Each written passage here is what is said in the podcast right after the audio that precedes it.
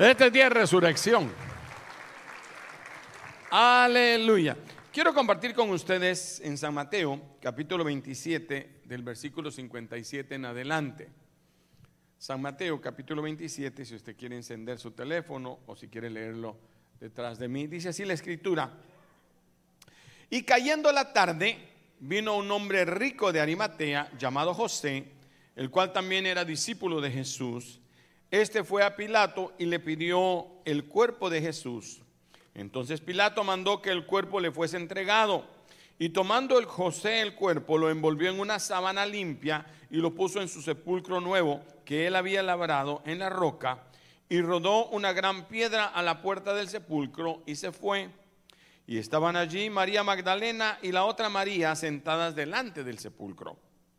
Y el día siguiente, después del día de la preparación, se reunieron los principales, los príncipes de los sacerdotes y los fariseos ante Pilato, diciendo: Señor, nos acordamos que aquel engañador vino aún y dijo: Después de tres días resucitaré. Mas pues, para asegurarse el sepulcro hasta el tercer día, no sea que vengan sus discípulos de noche y lo hurten y digan al pueblo: resucitó de los muertos. Y será el postrer error peor que el primero. Y Pilato les dijo: Tenéis una guardia y de asegurarlo, como sabéis. Entonces ellos fueron y aseguraron el sepulcro, sellando la piedra y poniéndole guardia. Padre, en el nombre de Jesús, sabemos que tú te levantaste al tercer día, Señor. Creemos, Señor, en tu gloria, en tu presencia, en medio de nosotros, como has hecho la obra en nuestras vidas y en nuestros corazones. Pedimos que bendigas a cada uno en tus manos nos encomendamos, háblanos en el nombre de Cristo Jesús. Y los hermanos dicen, amén, aleluya. Jesús dejó claramente que él iba a resucitar, él lo advirtió, les dijo, miren, eh, ustedes pueden matarme, pero yo al tercer día me voy a levantar. ¿Cuántos dan gloria a Dios por ello? Y hay tres credenciales específicas que Jesús dejó para que nosotros entendiéramos que Él era el Mesías. ¿sí?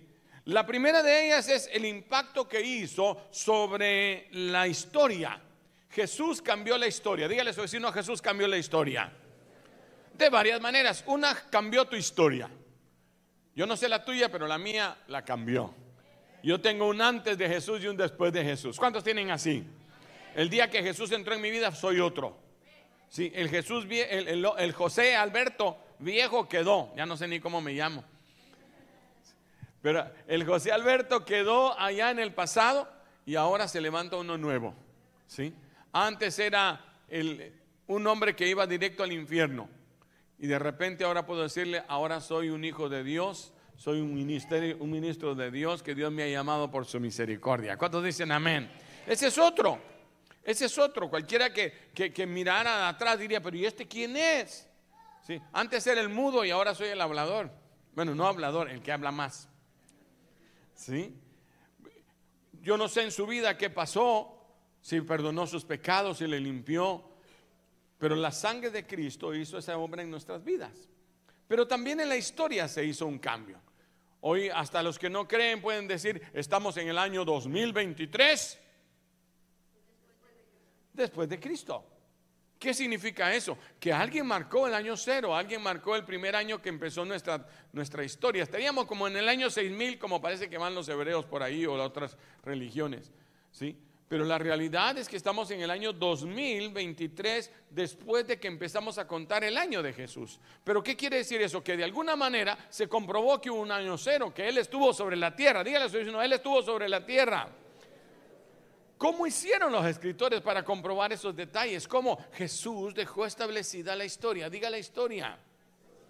Ellos buscaron en la historia. Hay un libro que se llama Evidencia que exige un veredicto. ¿sí? En ese libro es un libro de un abogado que él, un eh, abogado criminalista, él dijo, yo voy a enterrar a todos los cristianos. Dígale a su vecino, te quería enterrar a ti. Él dijo, yo les voy a comprobar que Jesús no resucitó. Yo les voy a comprobar que todo es un mito, una mentira y voy a empezar a recopilar como que fuera un juicio. Habló con otros abogados investigadores y, empezaron a investigar si realmente había existido o no existido el momento de esa, de donde empezó Jesús. Empezaron por decir cómo es que se implantó el año, ¿Qué, cómo hicieron ellos para comprobarlo. Y empezaron a decir, bueno, es que se investigó, se investigó en la historia. O sea que hay historia, sí, hay historia. Y encontró uno de los filósofos llamado Josefo, diga Josefo. Ese es uno de los eh, eh, eh, escritores antiguos de la época de Jesús. Poca gente sabía escribir en el tiempo de Jesús pero algunos eh, redactaban todo lo que podían, toda la historia que queda, pues no habían fotos, todavía no podían tomar fotos de Jesús, no podían sacar videos, no había Snapchat, no había TikTok. Si no, todo el mundo hubiera estado, a qué hora se mueve la piedra, ¿no?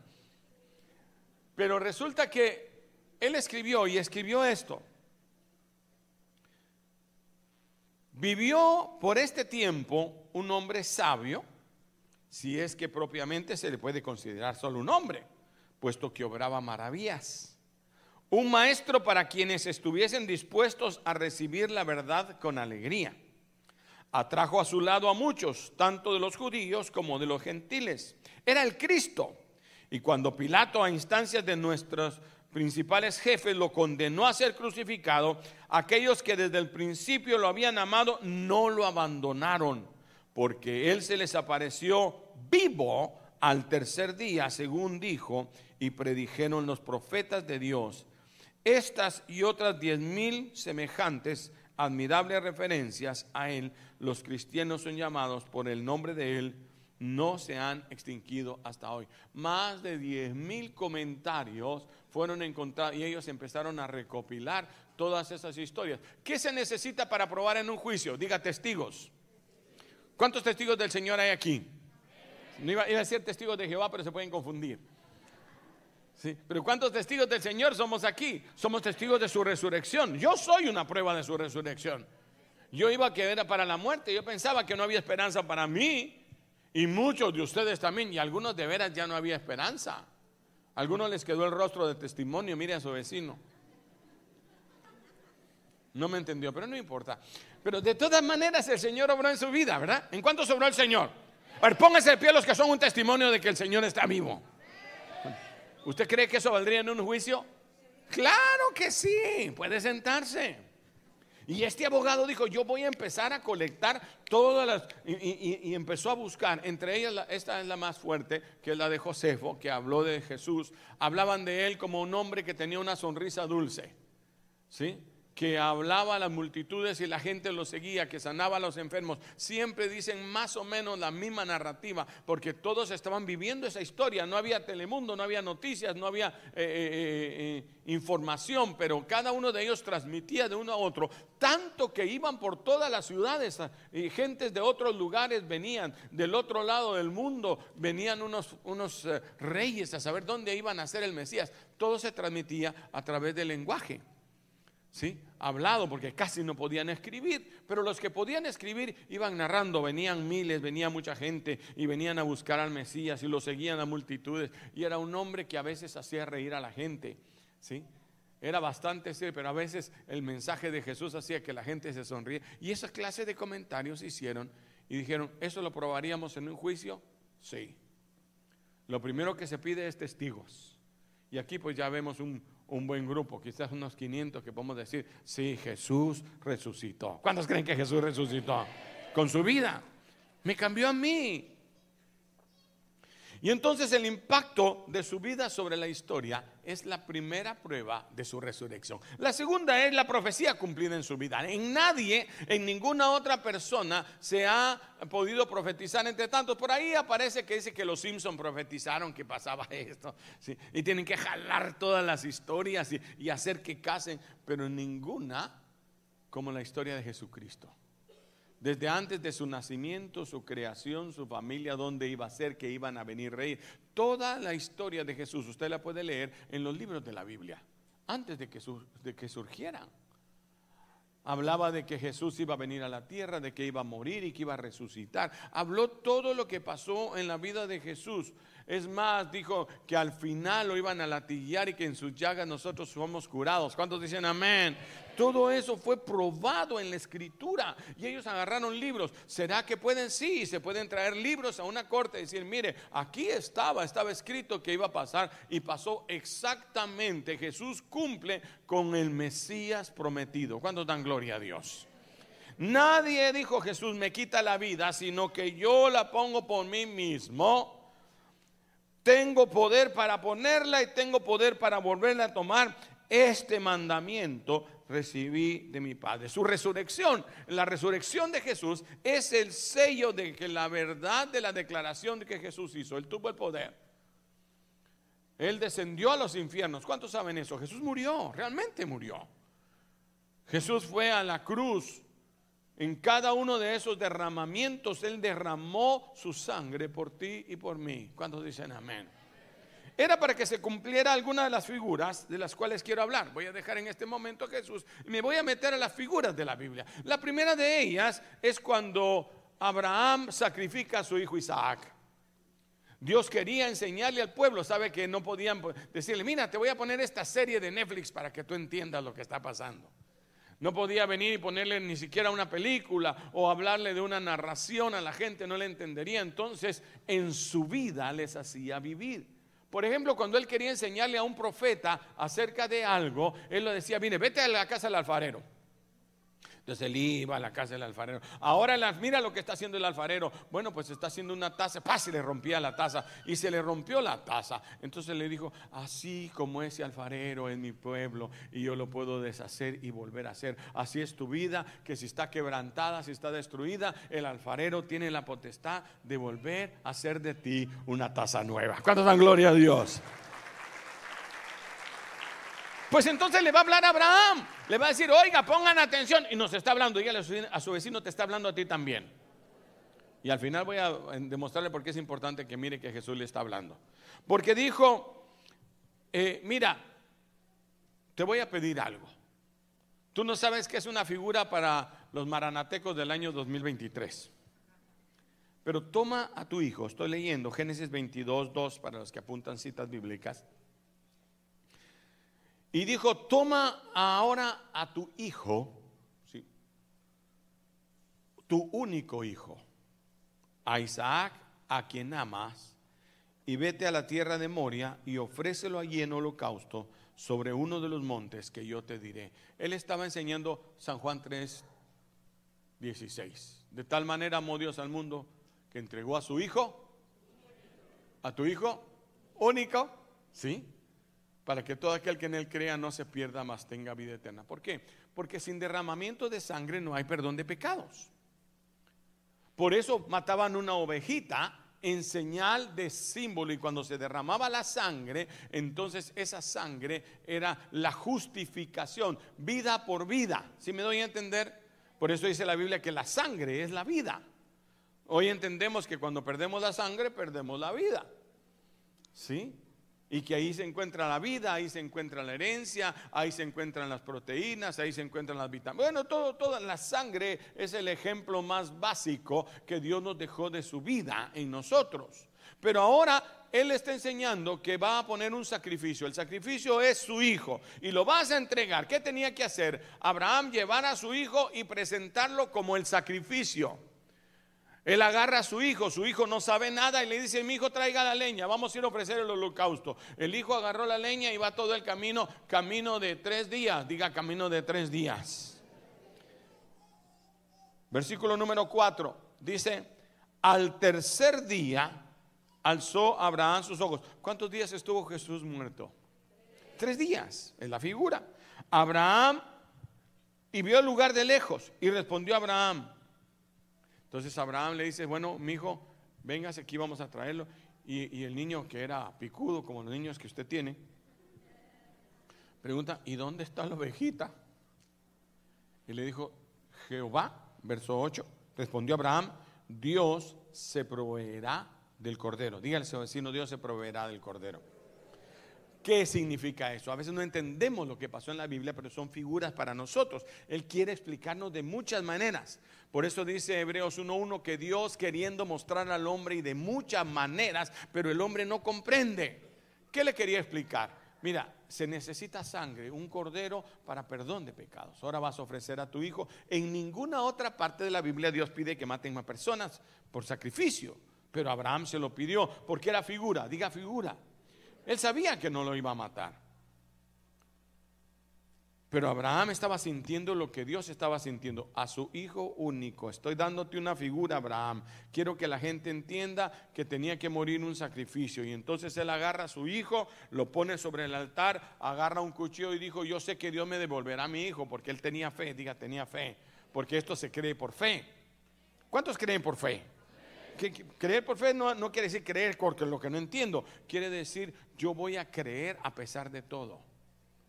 Voy a creer lo que no veo, pero lo siento. Y entonces agarra el cuchillo y va a matar a su hijo y le detiene un ángel la mano y dice, no lo hagas, no, no, no lo hagas, no lo hagas. Dios tiene otro camino.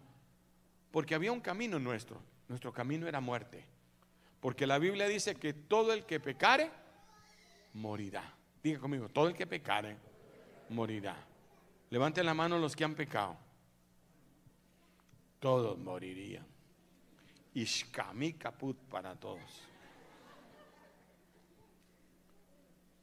Ahora, ¿cómo hago yo? Merezco morir porque pequé. Entonces hay que matar, hay que ofrecer sangre, un sacrificio. Y él va a ofrecer el sacrificio cuando dice, no, no, no, no, Dios proveerá del cordero. Y aparece un becerrito ahí, mata al becerrito, pero él no entendía que eso era una figura, nos estaba enseñando que un día el Cordero de Dios que quita el pecado del mundo tenía que morir por nosotros. Ese Cordero tenía que derramar su sangre. ¿Qué hacían? Le cortaban las venas al, cordero y entregaban la sangre, traían la sangre separada del cuerpo y luego ponían el cuerpo y lo ofrecían en el holocausto. Tenía que desaparecer el cadáver, quedar en cenizas. El olor llegaba al Señor. Ellos pensaban que era el olor a carne asada lo que le gustaba al Señor. Pero era la justificación de vida por vida. Por eso Jesús entregó su sangre por ti y por mí. Esa sangre del Calvario. Pero no empezó en el Calvario, empezó en el Gólgota.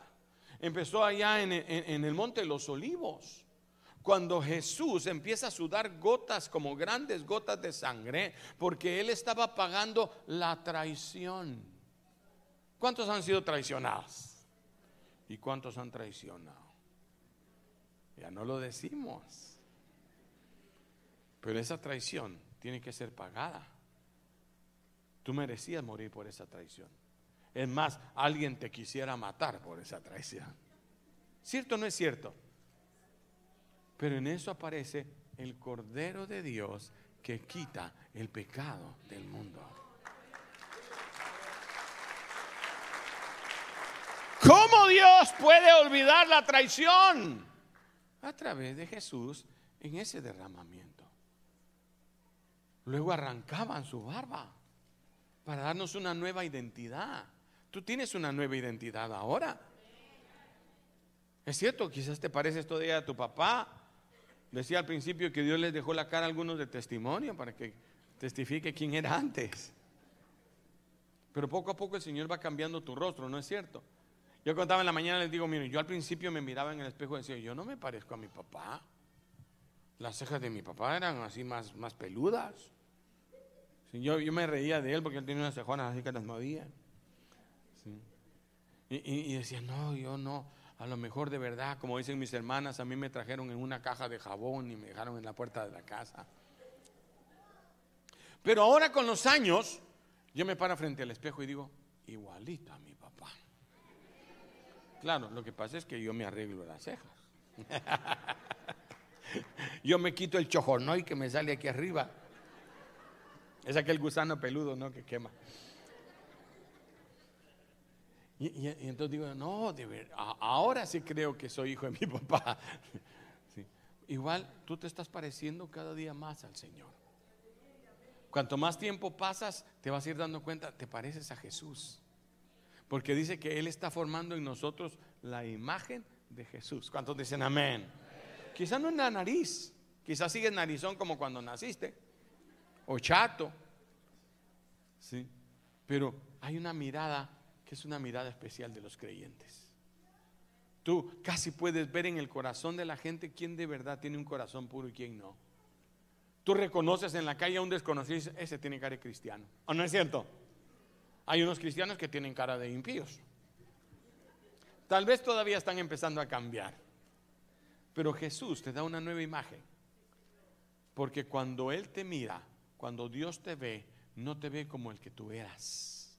Él te ve como su Hijo amado. Y él te mira y dice, yo amo a Jesús, a mi unigénito. Y ahora a través de ese sacrificio, cuando a Jesús le, le jalaban las barbas y salía sangre de su rostro, Él te da una nueva imagen. Ahora tienes imagen de hijo de Dios. Dele un aplauso al Señor. Cuando miraban a Mefiboset en la calle tirado en el lodo, cuando lo miraban arrastrándose y pidiendo limosna, decían, uy, ¿quién será ese mendigo? No sabían que era un, hijo de un príncipe, de un rey. Pero cuando se lo lleva David y lo hace, lo adopta como su hijo y lo siente en la mesa, pone el mantel sobre sus piernas que eran deformes y nadie las podía ver. Y cuando entraba la gente al lugar donde estaban todos sentados, decían, wow, ¿quién es ese hijo de príncipe que está sentado con el rey? Así que cuando te miran ahora dicen, ¿quién es ese hijo de príncipe? Antes parecía ganguero. Antes parecía no sé qué malvado, antes parecía una mujer de la calle, antes parecía un borracho, la nariz roja, los ojos como que eran conejo. Pero ahora te miran y dicen, ese parece un hijo de Dios. ¿Cuánto dan gloria a Dios? Dele la mano a su vecino y dígale, hola hijo de Dios. ¿Sabe quién te da esa imagen? Jesús. Todo su cuerpo fue, fue, fue lastimado, fue latillado, cada parte de su cuerpo, porque dice que en sus llagas nosotros fuimos curados. Y así puedo ir en sus manos y en sus pies, en su costado, derramó la última gota de sangre y agua que le quedaba, porque él estaba dejando la vida por ti, porque en su sangre nosotros éramos perdonados. ¿Cuántos dicen amén?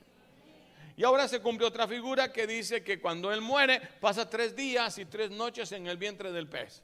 La gente empezó a decirle, Jesús, danos una muestra de que tú existes, danos una muestra que eres el Hijo de Dios. Y Jesús les dijo en San Mateo 12:39, pero él respondió y les dijo, la generación perversa y adúltera demanda señal. Mira, hay gente que anda pidiendo señales.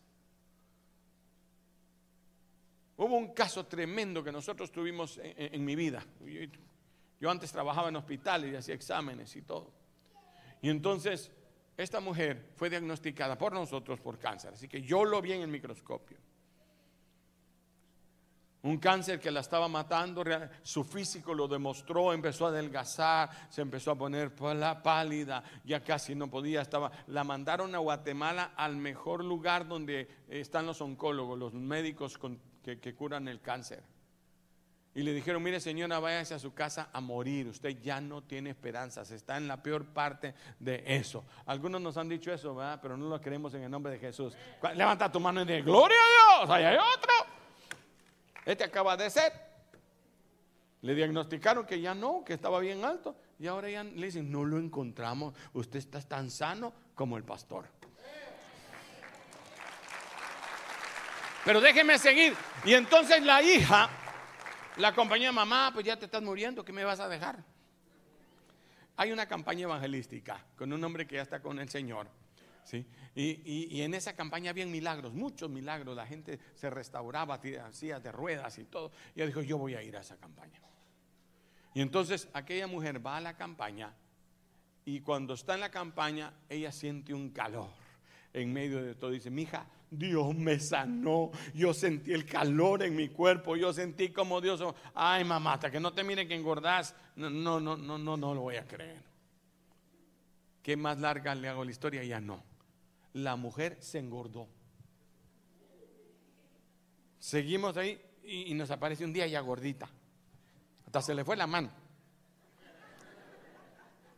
Guáchale, mano, ¿eh? Guáchale. Y, llegó, y la hija decía, no, yo no voy a creer, mi hijo. Eh, hasta que yo no vea otro, porque yo vi otra gente, pero, pero no, porque la gente quiere señales y no cree por las señales. La fe es por el oír y el oír la palabra de Dios. Ah, yo entendí que la gente anda buscándose y le dijeron, no, no, no, no, no les voy a dar ninguna señal, dijo Jesús, porque con la única señal que les será dada, estoy leyendo en el 39, gracias, la señal que le será dada será la señal del profeta Jonás. Porque como estuvo Jonás en el vientre de la ballena tres días y tres noches, así estará el Hijo del Hombre tres días y tres noches en el corazón de la tierra. ¿Cuántos días estuvo Jesús en el... A ver, ¿Viernes Santo? ¿A sábado? ¿A domingo? No nos cuadra, ¿verdad? Eso es lo que algunos me... Hermanos que dicen que tres días, pero viernes a sábado un día y de sábado a domingo otro día. ¿Cómo sale el pastor de este problema? Entonces tenemos que ir a la realidad y es que los que pasan los judíos comienzan a contar el día desde la noche. Primero noche y después día. Entonces Jesús está el viernes, está el sábado y está el domingo.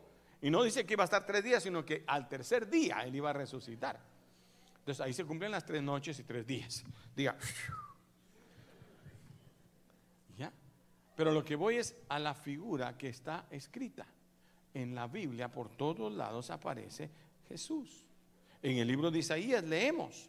Isaías pone en 53.3, despreciado y desechado de los hombres, balón de dolores, experimentado en quebranto. Imagínenselo un poquito despreciado, en, experimentado en quebranto, escondimos de él el rostro, fue menospreciado y no lo estimamos, nadie le ayudaba con la cruz. Pero ciertamente llevó él nuestras enfermedades, ahora entendemos sus llagas, sufrió nuestros dolores. Nosotros lo tuvimos por azotado, por herido de Dios y abatido. Pobrecito Jesús, mas él herido fue por nuestras transgresiones, molido por nuestros pecados. El castigo de nuestra paz fue sobre él y por sus llagas fuimos nosotros curados. ¿Cuántos dicen amén? ¿Qué le estoy enseñando? Ay, la película de Mel Gibson. ¿Cuántos vieron la crucifixión? Uy, qué tremendo, hermano. Ahí vemos a Jesús y, y, uno se imagina todo eso. Pero este hombre no vio la película de Mel Gibson. Este hombre no vio a Jesús. Él vivió dos mil años antes de Jesús y nos describe lo que iba a pasar cumpliéndose todas y cada una de las figuras que Jesús hizo, probándonos que Él es real. Diga que Él es real. Bueno, voy a dejarlo ahí. Tengo dos páginas más, pero si sigo con ustedes se me duerme. Ahora sí, después de la corta introducción, entro a mi mensaje. Ponen a Jesús en la tumba y empiezan los incrédulos. Es que dijo que iba a resucitar. Miren, los, discípulos van a hacer algo. Se van a robar el, el cuerpo y van a decir, tenemos que hacer algo. Hagamos algo. Pongamos soldados. Óigame. Y agarran grupos de soldados. Necesito seis hombres. Aquí, rápido. Seis hombres. Uno, dos, tres, cuatro, Tan pocos hombres, tanta mujer que miro. ¿Ya tenemos seis? Tres, seis. Se pusieron seis frente a la tumba. Una tumbita que tiene una puerta. Pero eran tres grupos de tres. Así que tenían, tendríamos otros tres como ellos. Ya no voy a llamar porque se tarda mucho en venir y ya me están poniendo la María. Pero ahora les dijeron, mírenme ustedes seis, mírenme. Si algo pasa con ese cadáver, ustedes iskamik. ¿Ok? Ustedes y sus familias, miren, Calavera y Camposanto. Si no me entienden, ustedes se mueren. Si algo le pasa a este cadáver y empiezan a proteger la entrada, solo una entrada, era una montaña, estaba abierto un hoyo y no se podía, no había dinamita no había laser, no había bombas. Así que la única manera de entrar era por la única puerta que había. Y ellos dijeron, pongamos entre los seis una gran piedra frente. ¿Sí? Y, y entre los seis pongan la piedra. Ayúdense, solo no puedes, hijo. ¿Estás segura? ¿Están seguros que están seguros? Abusados, tomen café. Red Bull, Monster. Son malos, pero no lo tomen. Con su vida. Lo único que tenían que hacer era cuidar. Seis grupos, tres grupos de seis.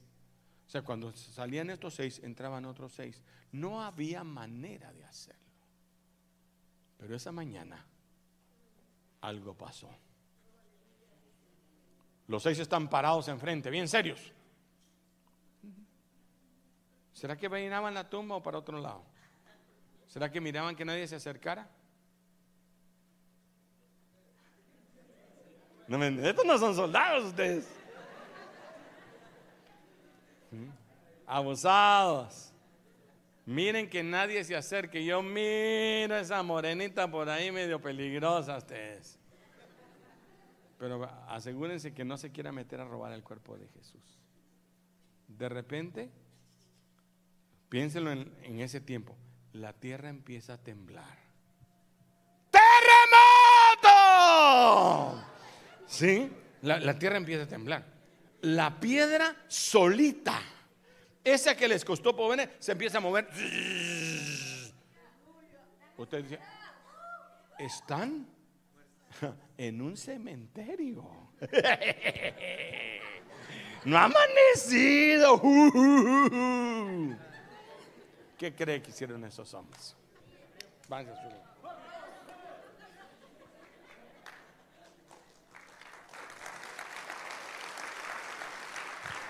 Oiga, a pesar de su vida. Ellos dijeron después, vinieron en la noche los discípulos. No, la piedra se movió. Ángeles vinieron. ¿Sabe qué dice la Biblia más adelante? No me voy a meter porque el tiempo ya me corrió. Pero dice que llega María Magdalena a, ungir el cuerpo de Jesús y se encuentra que la piedra está quitada. Y dijo, ¿pero qué pasó aquí? Y entran y encuentran a dos ángeles. Ellos habían movido la piedra. Dice, y encuentra a dos, lea la Biblia, y encuentra a dos ángeles sentados. Y le dicen, ¿qué pasó con el cuerpo de Jesús? Y le dijo, ¿por qué buscáis entre los muertos al que vive? Él ha resucitado.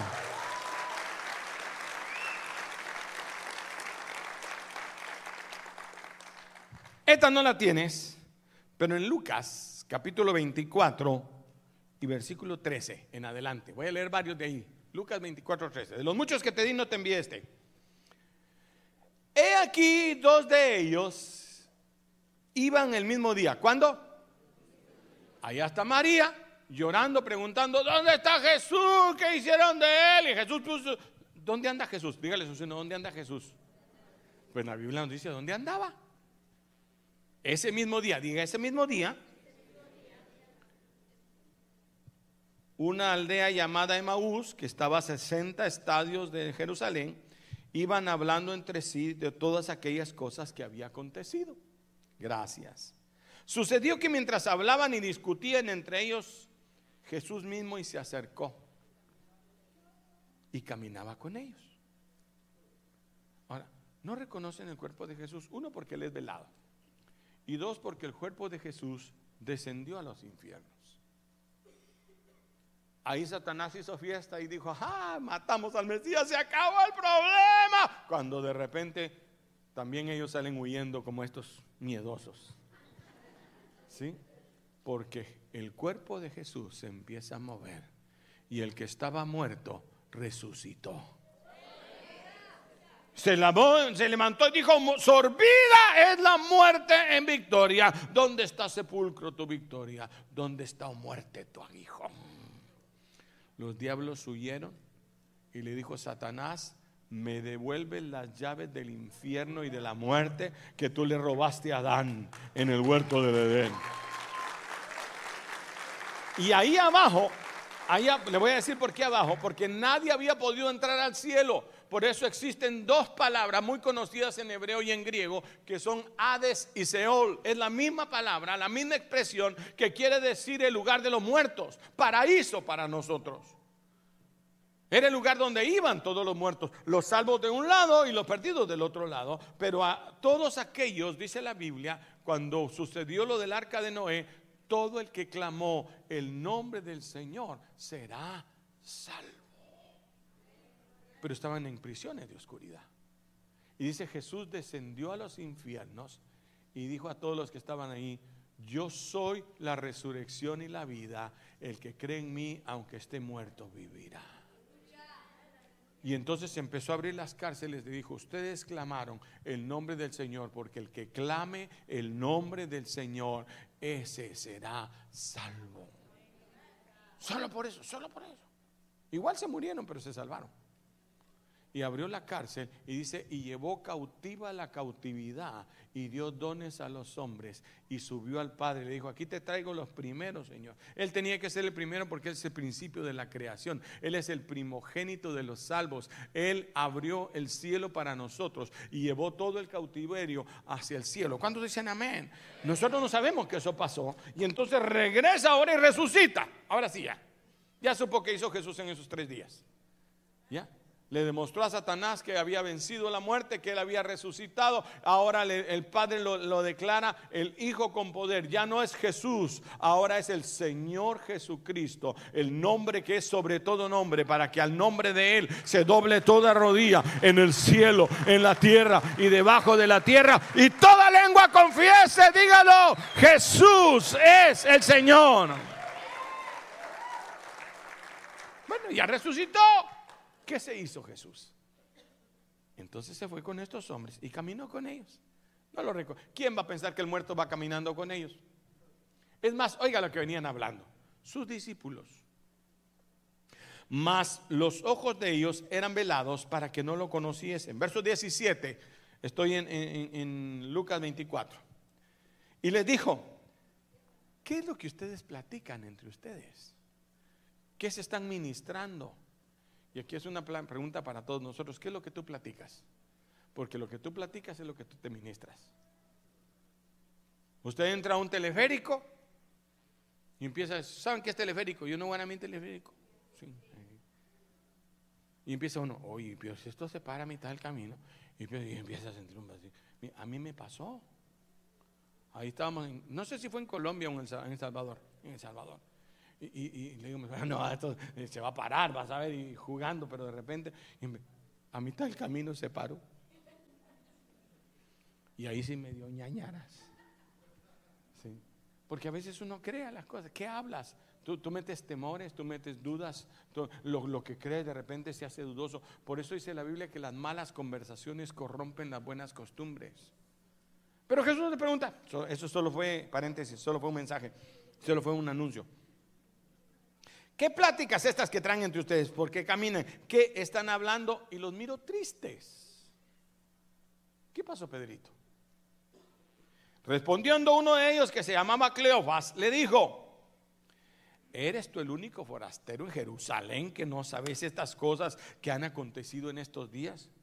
¿Qué pasó? Es que yo no miro noticias en la tele. Todavía no han inventado Telemundo. Y entonces él dijo, ¿qué cosas? Oiga, Jesús Nazareno, que fue, ¿qué digo? No, no, no. ¿Qué? ¿Qué quiere decir que fue? Que ya no es. Oiga, ¿cómo la fe de algunos es tan fácil? En medio de los milagros, gente que yo he visto aquí que vienen con el diagnóstico del tumor en la cabeza, que vienen con el tumor, con el problema, con la enfermedad. Dios van al encuentro, Dios los sana y después dicen, yo no sé. Y se vuelven atrás. Yo me angustio y digo, pero ¿cómo es eso? Y yo digo, es que él fue profeta. Sigo leyendo poderoso en obra y en palabras delante de Dios y de todo el pueblo. Él hizo maravillas, diga, hizo maravillas. ¿Sabe para qué hace maravillas? Para que los que no crean por la palabra terminen creyendo por lo que ven. Sigo. Y le entregaron a los principales y a los sacerdotes y nuestros gobernantes en sentencia de muerte, le crucificaron.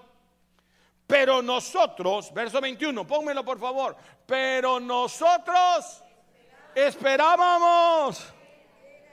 Él le iba a redimir a Israel y ahora además de todo, hoy es el tercer día. Ni siquiera había terminado el tercer día y ya están dudando.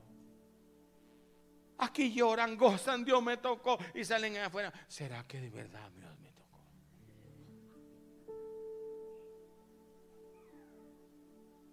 La fe viene por el oír y el oír la palabra de Dios. Busque la palabra, busque los que hablan la palabra.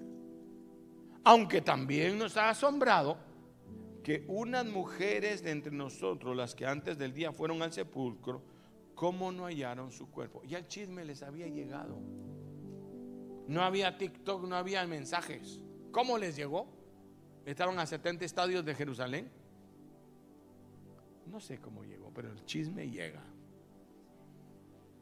Ellos ya sabían, pero dudaban. Oiga, que ahora ya estoy hablando de los cristianos. Yo acepto que los romanos dijeron se los van a robar porque ellos creían que Jesús no iba a resucitar. Pero el pueblo de Dios que hoy está dudando, Señor, ¿será que pasó o no pasó? Ellos no hallaron su cuerpo, vinieron diciendo que habían visto en visión a los ángeles, quienes les dijeron que Él vive. Y luego algunos del sepulcro hallaron aquí a las mujeres y han dicho que no le vieron. Y entonces Jesús dijo, aquí quiero llegar, 25. Entonces Él les dijo a los que no creen, a los que no saben que hoy celebramos el día más grande de toda la creación, cuando el Rey de Reyes y Señor de Señores vino a cumplir todas las profecías. Insensatos! Y tardos de corazón para creer todo lo que los profetas habían dicho. Era, no era necesario que el Cristo padeciera estas cosas él le dijo, ¿ustedes creen que él padeció de balde? No, él padeció por algo, porque él era el Cordero de Dios que quita el pecado del mundo. Mire, mire, ¿para qué el mensaje? Para aclararle esto. El Cordero tenía que derramar su sangre. Para que se cumpliera el holocausto tenía que derramar toda su sangre. Jesús hasta la última gota de, de sangre y agua salió de su cuerpo. Luego tenían que reducir su cuerpo a ceniza Jesús descendió a los infiernos. La muerte segunda, no hay vuelta de la muerte segunda. Pero dice que los que ahora morimos en Cristo ya no tenemos que padecer la muerte segunda porque Él la murió por nosotros. Ya no moriremos, nosotros dormiremos. Aleluya.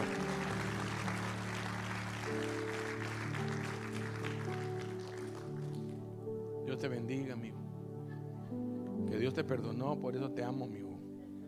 Y porque eres mi sobrino. Llegaron a la aldea a donde iban y él hizo como que iba de lejos. Lo obligaron a quedarse y le dijeron, quédate con nosotros, porque ya se hace tarde y el día declina. Entró pues para quedarse con ellos y aconteció que sentado con ellos a la mesa, tomó el pan, lo bendijo lo partió y les dio. Entonces les fueron abiertos los ojos y lo reconocieron, mas él se desapareció de su vista. ¿Qué quiso decir Jesús? Quiso, ustedes tienen que creer por lo que hay en su corazón. Bienaventurado aquel que sin ver cree. El impío que crea que ponga soldados, de nada sirven los soldados. Miedosos. De nada sirven. Los ángeles movieron la piedra. El cuerpo de Jesús resucitó el Cristo glorificado y ahora sale y se manifiesta al hombre. Más de 500 personas a la vez. Y en aquel libro escriben todas las veces que ellos identificaron. Aquel escritor del libro, ¿se acuerda que le hablé de un hombre que hizo el libro? Se convirtió al Señor y hoy es un pastor. Ese abogado escribió ese libro y ahora dice la evidencia que exige un veredicto. El veredicto es, él perdió su caso y Jesús sí resucitó. Hay pruebas indubitables. Entre ellos encontró más de 500 casos donde dice que Jesús apareció durante 40 días a todos aquellos. Pero a nosotros nos dejó un gran privilegio. Dijo, todos aquellos que crean sin ver. Porque se le apareció a los discípulos, pero no estaba Tomás. Y entonces le dijeron, Tomás, vimos a Jesús, hablamos con Jesús, ya Jesús resucitó, las mujeres hablaron con él, dijo, ¿por qué buscan entre los muertos al que vive? Y dijo, Jonás, cristiano, ¿cuál era su vecino? Dijo Tomás, esos que, andan pidiendo, eh, para todo quieren que, que, Dios les confirme. Confírmame si me como el huevo estrellado revuelto, Señor. Dijo, hasta que yo no meta mi dedo en mi, su mano y mi mano en su costado, no creeré. Y se aparece Jesús. Y le dice, pase a vosotros. Y entonces Tomás cae al suelo. ¡Oh, mi Señor y mi Dios! Mete tu mano, pruebas quieres. Ya no la metió no, no, tú eres mi Señor y mi no, ya, ya no voy a, ya no voy a dudar más. Dijo, bienaventurado todo aquel que sin ver crea. ¿Cuántos son bienaventurados? Gócese que este es el día de la resurrección. No necesito ver, no necesito creer, no necesito ni que me cuenten la historia.